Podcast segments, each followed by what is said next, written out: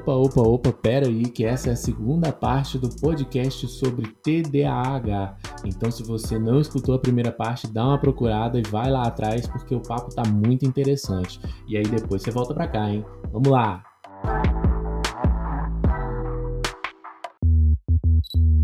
A minha próxima pergunta é como a gente já estava falando, né, que é igual eu citei várias vezes, no ensino fundamental e médio eu tinha muita dificuldade de prestar atenção. TDAH sempre tem disso. A minha pergunta é: você, como já foi professor também, como que a gente pode ajudar nossos queridos universitários que estão escutando agora a conseguir viver esse mundo de EAD que está muito difícil? Olha, é, é, é, para todo mundo, o EAD trouxe o desafio de uma mudança de rotina, né? Sim. E um excesso de liberdade. Isso que o AD muitas vezes proporciona, um excesso de liberdade. E às vezes esse excesso de liberdade, ele mais atrapalha do que ele ajuda, né? Uhum. O fato de você não ter um caminho claro, específico no qual você vai seguir, você tem muitas opções, né? Para poder, ah, posso fazer agora, posso fazer depois, posso fazer amanhã, posso fazer. Aí você tende a acumular as coisas e tudo mais. Quem é TDAH, então, nem se fala, né? Eu costumo dizer uhum. o seguinte, que é, as pessoas têm, todas as pessoas têm características que são presentes no TDAH, mas a pessoa que tem TDAH, ela passa por isso com uma frequência e uma intensidade muito maior. Então, é difícil para quem é, é TDAH ou EAD, é difícil para quem é neurotípico, mas para quem é TDAH é mais, uhum. por conta desse déficit dopaminérgico. Então, é, é, importante a gente entender isso, mas é difícil para todo mundo. Então, é, toda técnica e ferramenta que eu dou para quem é TDAH também funciona para quem é neurotípico, vai facilitar a vida de quem é neurotípico também. Eu não sou psiquiatra, eu não sou, eu não sou psicólogo, então não faço terapia,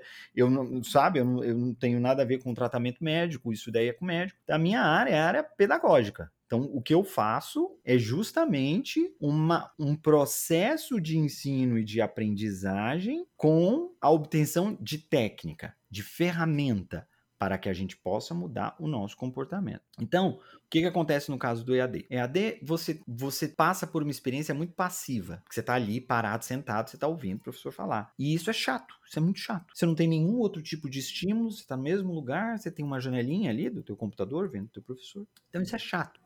Como é que você lida com isso? Bom, primeiro que você tem que tornar isso mais legal, mais divertido. É bem, bem isso mesmo. De que maneira você pode fazer isso? De várias formas. Eu vou te dar um exemplo. Eu, quando era.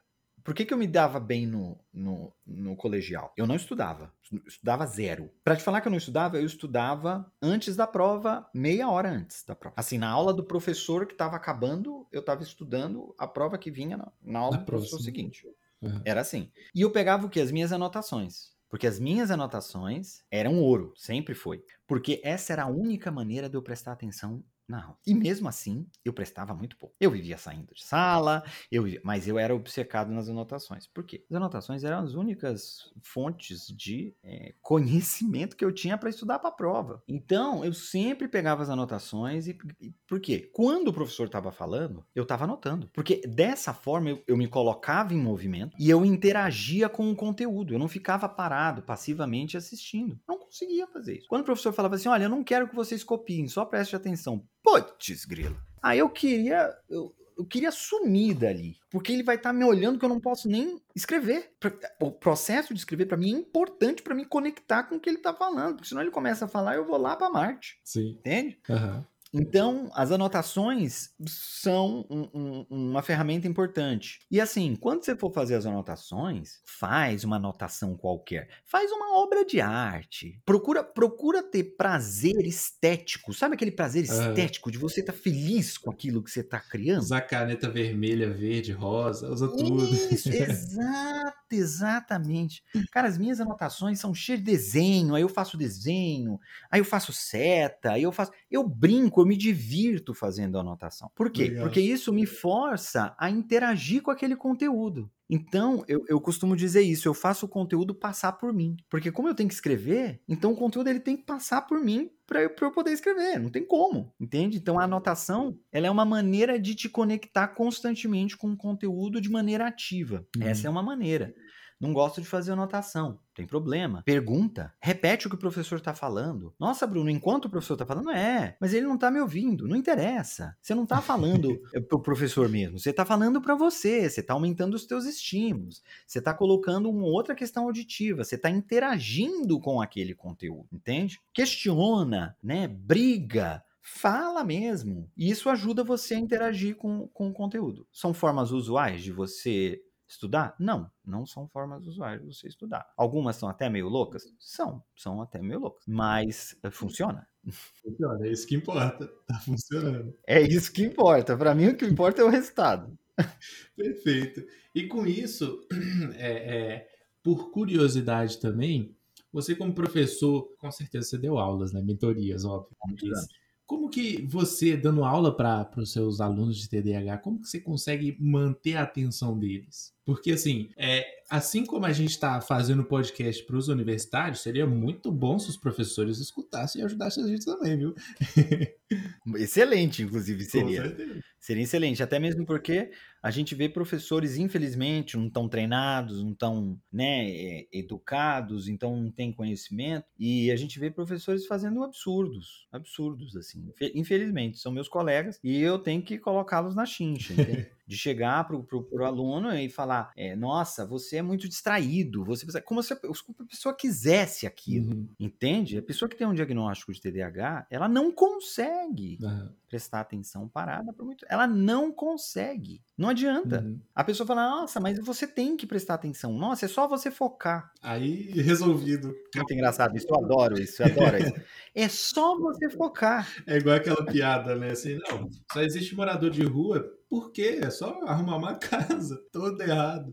é isso. Só arrumar uma casa. Então, enfim, tem umas loucuras, sabe? Tem professor que acha isso, acha que é preguiça, uhum. que é desleixo. Então, faz um julgamento moral que acaba afetando a autoestima do aluno, uhum. sem necessidade nenhuma. Você pode agir de uma outra forma, conseguir tirar do aluno um comportamento muito melhor, né? E um aproveitamento por consequência na disciplina também superior. Então, quando eu dava aula, eu era e sou um professor TDAH, certo? Então, a minha aula não é uma aula neurotípica. Uhum. Meu, lá é uma aula TDAH. Você tem noção, eu não dava aula sentado. Eu não ficava sentado nem um minuto. Sim. Às vezes eu dava uma aula atrás da outra, eu dava todas as aulas em pé. Eu não sentava em nenhum minuto. E eu conversava com o aluno, eu perguntava para o aluno. E eu, como sempre, eu dei aulas de inglês, então uhum. era é, sempre na comunicação, perguntando, colocando no quadro, uhum. entende? Então, o meu processo de interação com os alunos sempre foi muito intenso e divertido. Então era sempre assim, sempre com piada, sempre com bom humor, uhum. sempre fazendo mímica, sempre. Porque assim, faço isso porque os alunos aprendem mais? Faço. Mas faço isso também porque eu não sei fazer de outro jeito. E, eu não, eu não sei fazer uma aula na qual eu não estou me divertindo. Uhum. Eu, não, eu não consigo. Eu não, aí eu, eu paro. Assim, você recebe sua dopamina assim. também, né? Ex exatamente pois isso. É. Exatamente isso. Então ali, é isso que eu tô te falando. Ali eu faço isso também por mim. É. Eu faço isso por mim. É, eu, não, eu não dou mais aulas de inglês com raríssimas exceções. Uhum. É, são pessoas específicas, né, que me pedem porque confiam no meu trabalho e tudo mais e querem aula comigo, né? Isso é uma coisa que eu já não faço mais. Porém, para algumas pessoas eu faço. Por exemplo, uhum. eu tenho uma amiga, uma parceira também de, de trabalho, que é uma fonoaudióloga, uh, inclusive famosa, Diana Faria, e ela, ela lida com psicopedagogos, com, com neuropsicopedagogos, ela, ela, ela ela trabalha com crianças uhum. com o transtorno do déficit de atenção e hiperatividade. Então, o meu trabalho tem uma sinergia muito grande com dela. Uhum. E ela queria muito aprender inglês. Então, por exemplo, eu dou aula para ela. E aí, hoje, eu tava dando aula pra ela. É rápido, porque minha agenda é muito complicada. Então, eu dou aula para ela de meia hora, assim, pra você ver. aula de meia hora. Sim. E aí, ela fala assim: Nossa, como a tua aula é divertida. Impressionante, como, como é divertida a sua aula. Aí, ela fala assim: é, Nessa, deve dar um trabalho para você muito grande. Eu falo: Não dá nenhum. Se eu fosse dar uma aula chata, é que ia me dar trabalho uhum. porque eu não ia aguentar, entende? Toda hora que eu vejo motivo para piada, eu faço piada. Uhum. Às vezes, piada impulsiva também, às vezes sai do, do prumo, não vou negar. Hoje, bem menos, mas ainda sai de vez em quando. Então, assim, é... dificilmente o cara não se conectava com a minha aula, porque é... mesmo os TDAHs, uhum. nossa, aí os TDAHs, que eu já pegava, assim, os que eu supunha que eram TDAHs, certo? Sim. Os de mais desatentos, mas nossa, esses aí é que eu pegava para quê? Para atuar. É. Era para ele que eu fazia as perguntas. Era para ele que eu fazia. Eu fazia dele a estrela da, da, da, da, turma. Sim. Entendeu? É. O exemplo era sempre com ele. Uhum. Pô, aí o cara dava risada, aí o cara interagia, e todo mundo interagia. Uhum. Então, as minhas turmas eram lotadas. Minhas turmas eram lotadas. As pessoas chegavam na escola que eu, que eu dava, eu quero ter aula com ele. Uhum. Depois eu abri uma escola minha, né? Passei muito tempo trabalhando com business, English. Eu, eu tinha uma equipe de professores na minha escola. E as pessoas chegavam na escola queriam ter aula comigo. Não, eu quero ter aula com, com o Bruno. E aí não dava, porque eu não, tinha agenda para todo mundo, assim, não, realmente não dava para. Eu ainda trabalhava com treinamentos comportamentais também, uhum. então aí complicou mais ainda. Sim. Mas era porque eu fazia com muito prazer, eu gostava muito. Uhum. Então, existia um reconhecimento é, natural, eu diria até orgânico, como o pessoal fala hoje. então, era um reconhecimento orgânico, porque era era, era algo normal, era assim, era, era como eu sabia fazer, entende? Sim. Não tinha outro jeito de eu atuar também. Uhum. Era o seu jeito. Então, eu, eu, me divirto mesmo. É, uhum. se não for para me divertir, eu não saio de casa. Perfeito. Essa é, essa é a ideia. Entendeu?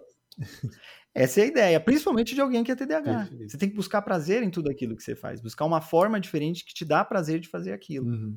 Na época eu achei inconscientemente uma forma que me dava muito prazer de atuar, que era como professor. Foi por isso que eu abandonei a engenharia, uhum. estava em engenharia elétrica, por isso que eu abandonei a engenharia e me tornei professor. perfeito. Aí, ó, segue a dica aí para os professores, viu? Vai ajudar bastante a gente, com toda certeza. E eu só tenho, assim, se você me permitir, até três perguntas, viu? Se tiver tempo. E pode fazer. Tranquilo. É, a primeira. Tranquilo. É como que a gente pode lidar com o TDAH alheio, ou seja, eu sou, eu não tenho TDAH, um exemplo, né? Eu não tenho TDAH, mas por exemplo, sei lá, meu namorado, namorada tem TDAH. Como que eu posso assim ajudar essa pessoa, cuidar dela, entende? Como eu posso interagir com ela de forma correta e, sei lá, não dê alguma pane mental nela?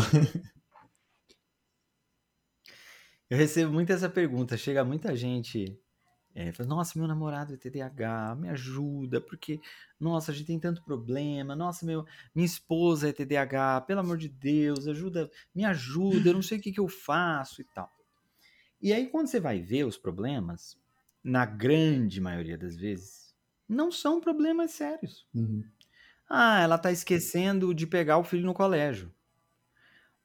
Vamos combinar que, assim, é lógico, poxa, o filho ficar esperando lá e tal não é legal. Sim. Mas é, o que eu digo que não é um problema sério é é fácil de ser resolvido. Sim, sim. O problema é se você espera que ela tenha o mesmo comportamento que uma pessoa neurotípica, não vai funcionar. Porque é isso que a gente fica esperando sempre. Não, tem que lembrar. Não, vamos lembrar. Não, não, não. Ah, tem dificuldade de lembrar. É isso. Então, eu preciso de uma ferramenta para me lembrar. Por exemplo, eu vou colocar um alarme todo dia, 11 horas da manhã, buscar as crianças na escola. Pronto, acabou. Acabou. Uhum. Então é um problema fácil de resolver. Uhum. Entende? Nossa, toca o alarme, vou lá, desligo e logo depois eu esqueço. Põe dois, põe três. Ah, eu conheço TDAH que tem mais de 20 alarmes por dia. Uhum. Tá tudo bem. Se funciona, ele tá lembrando das coisas. Eu, toda vez, eu dou um café 4 horas da tarde no Instagram. Todo, todo, todo dia. Alexa me avisa com 10 minutos de antecedência e depois com um minuto ela me avisa de novo. Tô. Aqui é o lembrete. Tá vendo? Ó, ela já tá. que ela tá aí no fundo. Quando quer lembrar disso? Alexa, pode parar. Viu só? Eu falei o nome dela, ela se mete, ela é muito enxerida. E então, é, normalmente essas coisas a gente precisa primeiro aceitar. Uhum. Então, por exemplo, se a pessoa ela ela tá esquecendo a toalha em cima da cama e isso tá gerando um problema muito grande. Gente, é muito simples. Põe um aviso, põe, põe um post-it no banheiro, uhum. entende? Uhum. Na porta, que a pessoa, que ela vai abrir a porta do banheiro, tá lá o post-it. Lembra de deixar a toalha no porta-toalha. Pronto, acabou. Uhum. E vou te falar, isso não vai ser necessário para sempre. Quando você condiciona a pessoa depois de dois, três meses que ela faz isso todos os dias, depois você vai poder tirar o post-it. Porque ela vai fazer sem pensar, ela vai fazer no automático. Sim. Entende? Uhum. Mas primeiro você tem que condicionar. E para condicionar tem que lembrar. E TDAH é péssimo para lembrar. É, isso é. Então, você entende o que eu estou falando? Uhum. São coisas que são simples de serem resolvidas. Então, eu acho que quando a gente está falando né, de, de casal, né, de coisa familiar, a gente precisa sempre buscar estratégia para lidar com aquela questão, ao invés de querer que a pessoa se torne uma pessoa neurotípica, porque isso não vai acontecer. Uhum. Uhum. Entende? Ó, a minha mãe e o meu pai me ligam toda vez que é aniversário um da minha mãe ou do meu pai, ou da minha irmã. Uhum. Eles me Bruno, hoje é aniversário, minha mãe liga, hoje é aniversário do seu pai, hoje é aniversário da sua irmã. Eles me ligam para poder me lembrar que é o aniversário de alguém. Né? Apesar de eu lembrar o aniversário deles, e só o deles, são os únicos aniversários que eu sei, eu não sei mais de ninguém uhum. no mundo, porque eu não memorizo e eu não me interesso. E eu não sei aniversário. Sim. Nossa, você não me deu parabéns. Não, eu não memorizo o aniversário. Você acha que eu vou memorizar o aniversário de todo mundo que eu conheço? Que informação inútil que eu vou guardar? Pra quê? Só pra uma vez no ano eu lembrar de te dar o parabéns? Ah, pelo amor de Deus. Nossa, vai fazer terapia. Você tá precisando de uhum. muito carência, isso, uhum. sabe? Ah, no Bruno, você fica chateado se alguém não te dá parabéns no aniversário? Lógico que não. não. Pelo amor de Deus. Onde já se viu você exigir parabéns das pessoas? Coisa chata, entendeu? Sim. Eu vou mandar essa então, parte assim, para minha é, família, eu acho... então, porque não. eu acho muito chato esse negócio de aniversário. Eu não gosto, eu sempre tive muito trauma com é. isso também. Porque eu não lembrava nunca, entende? Uhum. E, todo, e era muito moral isso. Nossa, Bruno, você não lembrou Nossa, do aniversário da sua mãe. Como é possível? Você é uma pessoa sem coração, você. É entendeu? É uma uhum. bobagem. O que, que acontece no caso das interações? Eu acho que é importante a gente ter ferramentas para lidar com as questões uhum. e, principalmente, tá? Número um, entender do transtorno. Porque as pessoas sabem que a pessoa tem TDAH, a própria pessoa sabe que ela tem TDAH, mas ela não estuda o TDAH, ela não sabe direito as ramificações que o TDAH tem na vida dela. Então, estudar o TDAH, entender o TDAH é primordial para não só quem vive com TDAH, mas para quem tem uma pessoa no seu convívio familiar ou próximo que é TDAH. Para você poder lidar melhor com a pessoa, você tem que entender o que está acontecendo com ela. Então você tem que entender do transtorno. Perfeito. Eu vou cortar essa parte, vou mandar para minha namorada, porque. é importante, importante, importante ela ouvir. E, e para próxima pergunta, ela é mais uma curiosidade, tá? Eu, eu vivo, eu, eu comecei a seguir hashtag TDAH. Pra mim ver o que, que o povo fala por aí. Eu acho que muita gente faz isso. E eu escutei de alguém, eu não me lembro quem, já passou, já tem muito tempo. Mas alguém falou assim que pode desenvolver TDAH na, na vida adulta. Isso é verdade? Tem essa possibilidade? Olha, é, é tudo vai depender do que você entende por desenvolver. Uhum. É, porque assim, você nascer sem TDAH e você criar ele ao longo da tua vida de modo que ele surja na fase adulta, não existe. Uhum. Tá? O TDAH ele tem causas é, primordialmente genéticas. Uhum. Tá? Ele pode também existir como comorbidade, no caso, por exemplo, de um autismo, né? Ele pode estar ali como comorbidade. Mas tirando essas questões de análise específicas, né? Se a gente for analisar uma pessoa, ah, a pessoa nasceu neurotípica e aí ela se tornou TDAH. Não, isso não existe. O que, que vai existir? Vai existir uma maneira dela lidar com as características do transtorno na infância e na adolescência que o, o, o, o transtorno vai passar despercebido. Uhum.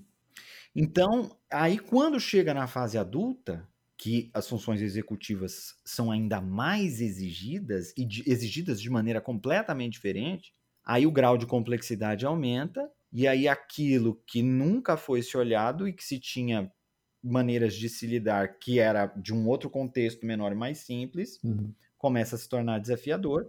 Esses sintomas começam a gritar, a pessoa começa a entrar em desespero e aí vem ansiedade, aí vem depressão, uhum. e aí vem tudo isso. Então, isso pode acontecer. Sim. Né? Então, muitas vezes o que acontece foi o que aconteceu comigo. Eu não, não sabia que tinha, eu, eu sempre tinha notas boas na escola. Uhum. Né? Então, assim, eu sempre fui, fui chamado menino inteligente. Eu sempre, ah, o Bruno é muito inteligente. É muito inteligente. E o fato também de eu me comunicar muito com as pessoas e me comunicar bem, uhum eu acho que eu, eu tinha um pouco de lábia, sabe? Uhum. Você se vendeu, vendeu peixe. Então, assim, eu era amigo dos meus professores. Você, você se vendeu, vendeu peixe ali. e, assim, eu, eu, eu, eu eu tinha uma relação boa com os meus professores. Uhum. Do tipo, eu devia ter, sei lá, 14 anos. Meus professores iam pro bar à noite e me chamavam. É pra você ver, uhum. olha, olha pra você ver. Eu não bebia na época, mas eu ia para lá com os meus professores e tal. Então, olha pra você ver que, que, que coisa, uhum. né? E eu sempre fui amigo dos meus professores, eu me comunicava, a gente conversava, uhum. entende? Então, eu acho que eu sempre fui visto assim como uma espécie de prodígio comunicativo, sabe? Você olha como ele é bonitinho, como ele fala que nem adulto, sabe? Mais olha ou menos assim. articulado. assim. É, olha que articulado, tão novinho, tão articulado. Então eu acho que tinha muito isso, entendeu? E aí isso acabou, acabou escondendo um pouco do, do, do TDAH. Uhum. E aí o que aconteceu? Quando eu fui para a universidade, é, estudar engenharia elétrica, que você começa estudando cálculo, que equação diferencial, álgebra, uhum. assim, eletromagnetismo, tipo, não tem para onde correr, você não, você vai para aula para saber o, qual é a matéria. Uhum. Você não vai para aula para estudar. Sim. Você não vai, necessariamente você não vai nem para aula para anotar, dependendo da aula. Uhum. Você vai para aula para saber qual é a ementa. Você vai ter que estudar em casa, você tem que resolver problemas, você tem que sentar, fazer exercício. Uhum. Minha Nossa Senhora, o básico da engenharia para mim foi um horror. Eu acho que de 10 disciplinas eu devo ter passado em duas ou três. Nossa. De tão ruim que foi. Uhum. Porque, meu Deus do céu, cálculo. Nossa Senhora, eu fiz cálculo três vezes, cálculo 1. Um. Sim. Cálculo 2 eu fiz duas vezes. Nossa. Entende? E assim, a trancos e barrancos. Porque tinha que sentar e estudar e eu não conseguia. Uhum. Mas eu nunca havia prestado atenção nisso. Olha pra você ver. Eu nunca havia prestado atenção nisso. Uhum. Aí quando eu fui estudar o TK, eu falei, gente, eu não, como é que pode, gente? Eu prestava atenção na aula. Então eu não, não era desatento. Aí eu, não, você pode ser do tipo mais impulsivo e hiperativo. Isso realmente eu sempre fui. Uhum. Mas eu prestava atenção. Aí eu comecei a pensar assim, falei, prestava atenção? Eu não prestava atenção. Eu anotava e eu criava as anotações. Uhum. Agora, quando era para prestar atenção, eu não prestava. E eu falei assim, quando foi que eu estudei? Quando foi que eu sentei a bunda na cadeira e estudei? Nunca. Nunca. Nunca. Nunca. Aí eu falei, putz, meu, é verdade. Quando eu precisei fazer isso mesmo, aí eu falei, putz, agora lascou-se. Uhum. Porque aí eu não sabia fazer. E eu não entendia na época, porque eu era inteligente, como é que de repente eu tava ali dando pane? Entendeu uhum. o que que tava acontecendo? Sim. Não fazia nenhum sentido. Porque para mim estava tudo certo com, a minha, com as minhas habilidades cognitivas. Sim. E na verdade sempre esteve, mas não sabia nem o que era TDAH. Entendi. Entende? Uhum. Então isso pode acontecer. Agora, você desenvolver em função da tua experiência, o TDAH surgir, o teu lobo frontal diminuir, você ter essa essa é, é, é essa transmissão de neurotransmissores deficitária em função das coisas pelas quais você passa ao longo da tua vida, é, Ilusão. Ilusão. Isso não existe. Perfeito. E para a última pergunta, é, é, é um assunto que eu sou muito curioso para saber. é o seguinte: os remédios para TDAH, com certeza você deve receber muitas perguntas assim. E a minha pergunta é: eles hum. realmente ajudam? Eles são perigosos? Porque é tarja preta, né? Então o pessoal tem medo. Como que funciona isso? Bom, é, o que acontece? Eu vou já iniciar essa, respondendo essa tua pergunta é. falando que é a, a, o apoio e o, a condução do tratamento por um médico que entenda de TDAH, um psiquiatra, é essencial. Uhum. Então, às vezes as pessoas chegam para mim e elas perguntam assim, Bruno, é, a Ritalina, que é o medilfenidato, né, que é uma marca famosa de, de psicoestimulante, que é a classe de medicamento que normalmente é utilizado como primeira linha para TDAH. Uhum. É, é, é, a pessoa fala, a Ritalina é boa ou é ruim? Eu falo assim, ó, remédio não é que nem bolo. Você fala assim, ah, o bolo da Maria é bom. Provavelmente, se você for provar o bolo da Maria, a grande maioria das pessoas que forem provar o bolo da Maria vão adorar o bolo da Maria. Então, porque bolo é algo que é fácil de você gostar, porque é uma questão de paladar. Então, dificilmente uma pessoa não vai gostar do bolo da Maria. Uhum. Se você gostar de bolo, você vai gostar do bolo. Sim. Agora, medicação não é a mesma coisa. É, a, a, medicação é por isso que você precisa de um profissional médico para poder fazer essa avaliação. Então, a Ritalina é boa ou é ruim? é, essa pergunta, ela não, ela não faz o menor sentido. Porque é, a questão é, não, não foi a pergunta que você me fez, tá? A pergunta que você me fez foi uma excelente oportunidade para eu esclarecer essas que eu recebo. Sim, não, perfeito. E, mas eu entendo a pessoa, porque a pessoa ela quer saber, nossa, será que eu devo tomar? Será que eu não devo tomar? Será que vai me fazer mal? Será que não faz mal? Então, assim, às vezes, uma determinada medicação que é considerada fraca pode fazer muito mal para uma pessoa. Uhum. E às vezes, uma medicação que é considerada forte, né, o que quer que seja isso, pode ser essencial para alguém viver bem. Então, isso, todo esse processo é um processo de avaliação do do teu tratamento, uhum. que pode vir a mudar ao, no decorrer dele, quase sempre, se você for persistente, vai mudar. Uhum. Você vai fazer ajuste de dose, às vezes o médico vai mudar o medicamento, às vezes você nem vai tomar psicoestimulante. Uhum. Então, cada caso é um caso que precisa ser avaliado pelo médico. Agora, Importante. existe um terror muito grande, né? e eu acho que é muito a isso que você se refere, existe um terror muito grande sobre os remédios tarja preta para TDAH. Né? Tem um controle, na minha opinião, até excessivo e burro de, de, de, de guia, de papel. É um negócio meio absurdo ainda. Né? Vigilância sanitária tá assim, tá nos Flintstones, né? Para resolver essa questão. Nos Flintstones, né? Nos Flintstones. Uhum. E aí é, essa, essa, essa, esse terror que é feito, né? Ele começou principalmente porque esses psicoestimulantes eram dados para crianças, uhum. né? E até hoje são muito, muito utilizados com crianças, uhum. né? Principalmente a Ritalina. Então, é, existia isso. Vocês estão medicando as crianças. Vocês estão dando um remédio para as crianças. Uhum. Vocês estão querendo mudar as crianças, né? E sempre vem os cavaleiros do apocalipse, né? Querendo trazer a razão, sim, sim. né? E geralmente essas pessoas não entendem absolutamente nada do que está acontecendo. Né? Elas não entendem nem da realidade da família que vive com uma pessoa com TDAH, uma criança TDAH, como também não entendem absolutamente nada do que se passa no cérebro das pessoas Aposto com TDAH. que usa Twitter. E ela gosta de ter uma opinião. Hã? Aposto que usa Twitter. Exato, exatamente. Gosta muito de dar opinião. E então sempre teve muito isso. Nossa, é tarja preta, meu Deus, nossa, isso é muito forte. Pode ser que um determinado remédio para você cause efeitos colaterais que não sejam legais. Eu tive isso no meu uhum. tratamento. E eu falei, não, não quero mais tomar. Conversei com o meu médico, e o meu médico pensou em outras soluções. Então a gente foi ajustando. Agora, essa jornada é uma jornada muito pessoal. Uhum. Porque às vezes a pessoa fala assim, Ritalina é bom, Ritalina é bom para quem? Porque as, porque às vezes para mim pode funcionar beleza, para outra pessoa não. Uhum. Os efeitos colaterais não são é, não são é, na verdade o benefício que você tem não é tão grande quanto o estrago que faz os efeitos colaterais. Entendi. Então aí não é uma boa medicação para você. Uhum. Tá? Aí você tem que mudar. E eu vejo vários casos de pessoas que se dão bem com uma medicação, não se dão bem com outra.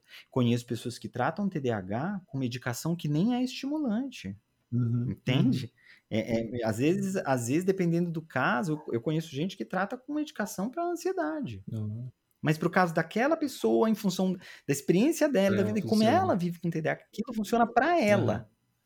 Entende? Então, a gente é, não pode generalizar a medicação, porque existem vários tipos de medicação para vários casos e a única pessoa capaz de ajudar a pessoa nisso é o profissional médico, ele é o único capaz de ajudar. E o que eu acho é, ela é importante. A medicação, para quem é TDAH, ela é importante. Por que, que eu estou falando uhum. isso? Porque a taxa de sucesso das pessoas que são tratadas com medicação, ou seja, de pessoas que ficam satisfeitas com o tratamento, é uma das mais altas da medicina. Uhum. O tratamento medicamentoso de TDAH é um dos mais bem sucedidos da medicina. Não é da Caramba. psiquiatria, não. É da medicina. Caramba. É da medicina. Uhum. Então, assim, é... ele é importante e ele ajuda. Ele não é tudo, ele não resolve tudo. Você ainda vai ter vários desafios, principalmente se você não tiver hábitos adequados. Sim. Pode ser, inclusive, que você afete o funcionamento do, da própria medicação, dependendo da tua alimentação, uhum. tua alimentação vai interferir na tua capacidade de absorção do, do da medicação, uhum. se você não toma cuidado. Então, assim, é, tem várias coisas que a gente precisa é, resolver além da medicação, mas a medicação é importante. Para todo mundo, não. Às vezes tem casos que não é adequado a medicação. Né? É importante acompanhar, de repente fazer terapia, mas não, não seria o ideal a medicação. Quem é que vai avaliar isso? O médico profissional. O médico. Ele conhece o histórico do paciente, ele vê tudo isso aí, ele vai decidir, olha, realmente isso aqui nesse caso para essa pessoa e tal. Eu conheço casos de criança, por exemplo, eh, as crianças teve criança que entrou em surto. Então o médico não pode dar psicoestimulante para essa criança. Uhum. Entende? Sim. Então aí ele tem que arrumar uma outra maneira da, dessa criança lidar com o TDAH, uhum. porque se ele dá psicoestimulante, corre o risco da criança entrar em surto novamente. Sim. Então, então todos esses cuidados precisam ser avaliados, uhum. entendeu? E a única pessoa capaz de fazer isso Realmente. É o médico, de dar a solução, né, também. Uhum. É o médico. Entendi. Então, eu espero ter, ter ajudado a entender um pouco mais essa questão, porque uhum. isso é uhum. importante. Não, Agradeço a tua pergunta. Não, com certeza, deu para ajudar. E assim, gente, vamos quebrar esse tabuzinho do remédio, porque pode solucionar para você, como também não pode. Então a gente reforça, procura o um médico, psiquiatra, né? É, psiquiatra ou neurologista. neurologista que seja especialista em TDAH. O neurologista, normalmente, ele, ele vai conseguir lidar mais com o TDAH em si, uhum. tá? O psiquiatra, se você, por exemplo, tiver comorbidades, ou seja, se você achar que existe um quê de depressão, existe um quê forte de ansiedade, e se isso atrapalha muito, aí eu aconselharia mais o psiquiatra. Uhum. Porque o psiquiatra, ele é mais habilitado em geral, tá? Uhum. Tem exceções, mas em geral ele é mais habilitado para lidar com essas comorbidades. Uhum né? Tipo ansiedade, depressão. É, perfeito. Então, já pega as dicas aí, gente. Procura os médicos profissionais. Vamos se cuidar, porque é uma questão assim que a gente precisa cuidar. É uma coisa que vai melhorar a nossa vida se a gente realmente cuidar.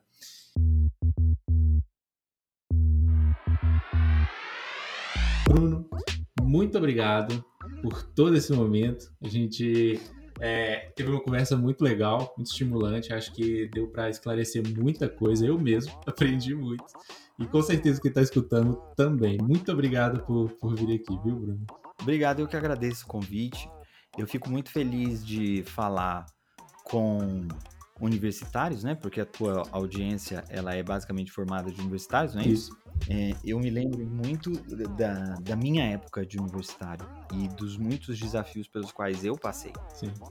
Como um, um estudante TDAH, sem saber que era TDAH, sem saber o que era TDAH. Uhum. Então, é, saúde mental é algo que a gente precisa prestar atenção. E principalmente agora na pandemia, a gente viu o quão importante é cuidar da nossa saúde mental. Isso era algo que eu não dava atenção na época da minha universidade. Uhum. Eu achava que era preguiça minha, eu achava que amanhã ia funcionar, uma hora ia funcionar, uma hora ia funcionar, e aí até que eu cheguei no fundo do poço com, assim, quase me matando, com depressão, com crise de pânico, fobia social. Uhum. Eu tive tudo aquilo que um TDAH, assim, vai viver se ele for pertinho do abismo. Uhum. Eu fui bem lá na pontinha. Então, eu sei exatamente como é. E foi justamente na época em que eu estava na universidade, uhum. Universidade Federal de Engenharia Elétrica. Uhum. Então, é, eu fico muito feliz de falar com essa tua galera, né? Fico muito feliz de ajudar essa galera a ter um pouco mais de consciência sobre a saúde mental uhum. e cuidar, cuidar. Quanto antes você cuidar, melhor, mais você vai ter resultado, mais feliz você vai viver. Perfeito, Bruno. Muito obrigado. Você quer deixar suas redes sociais para o pessoal ir lá seguir, tentar ter umas aulinhas lá de como lidar com isso? Quero sim. É, no Instagram é arroba Bruno Lima Nunes, tudo junto, uhum. Bruno Lima Nunes. E no TikTok é Bruno L Nunes. No TikTok eu ponho só vídeo de sketch, uhum. tá? Então, assim, é legal porque eu ensino nos vídeos também. Foi lá que eu te conheci. Tá? Então é divertido. Foi lá que você é. me conhece, tá vendo? Só. A grande maioria do pessoal me conhece por lá. Porque são vídeos divertidos, né? Eu ensino, mas eu ensino com humor. Uhum. Que é uma coisa que eu adoro fazer. Então, é, é, ele é mais isso. Agora, lá no, no, no, Instagram, a gente tem conteúdos mais densos, a gente tem live, a gente tem os cafés que eu faço todos os dias e a gente tá sempre falando sobre TDAH. Uhum. Então, é um conteúdo mais denso. Então, se você quiser explorar mais a fundo, você vai no Instagram. Se você quiser se divertir, você vai no TikTok. E se você quiser as duas coisas, que é o que eu recomendo, me adiciona nos dois lugares. Exatamente. E também para você que estava escutando aí o podcast e está se perguntando aí como que é aquele teste que o Bruno falou, o ASR18, é isso mesmo? Isso, ASRS18. Isso, perfeito ou então escutou o termo disfunção executiva e não sabe o que, que é, eu deixo a dica para você seguir a gente lá no Rádio Una Contagem, porque a gente vai abordar sobre isso, olha só. Então, um assuntozinho para a gente interagir lá e vocês aprenderem um pouco mais, beleza? Rádio Una Contagem no Instagram, segue a gente lá. Tudo tranquilo? Então vamos finalizar. Obrigadão, gente, por todo mundo que escutou. Um beijo e até a próxima.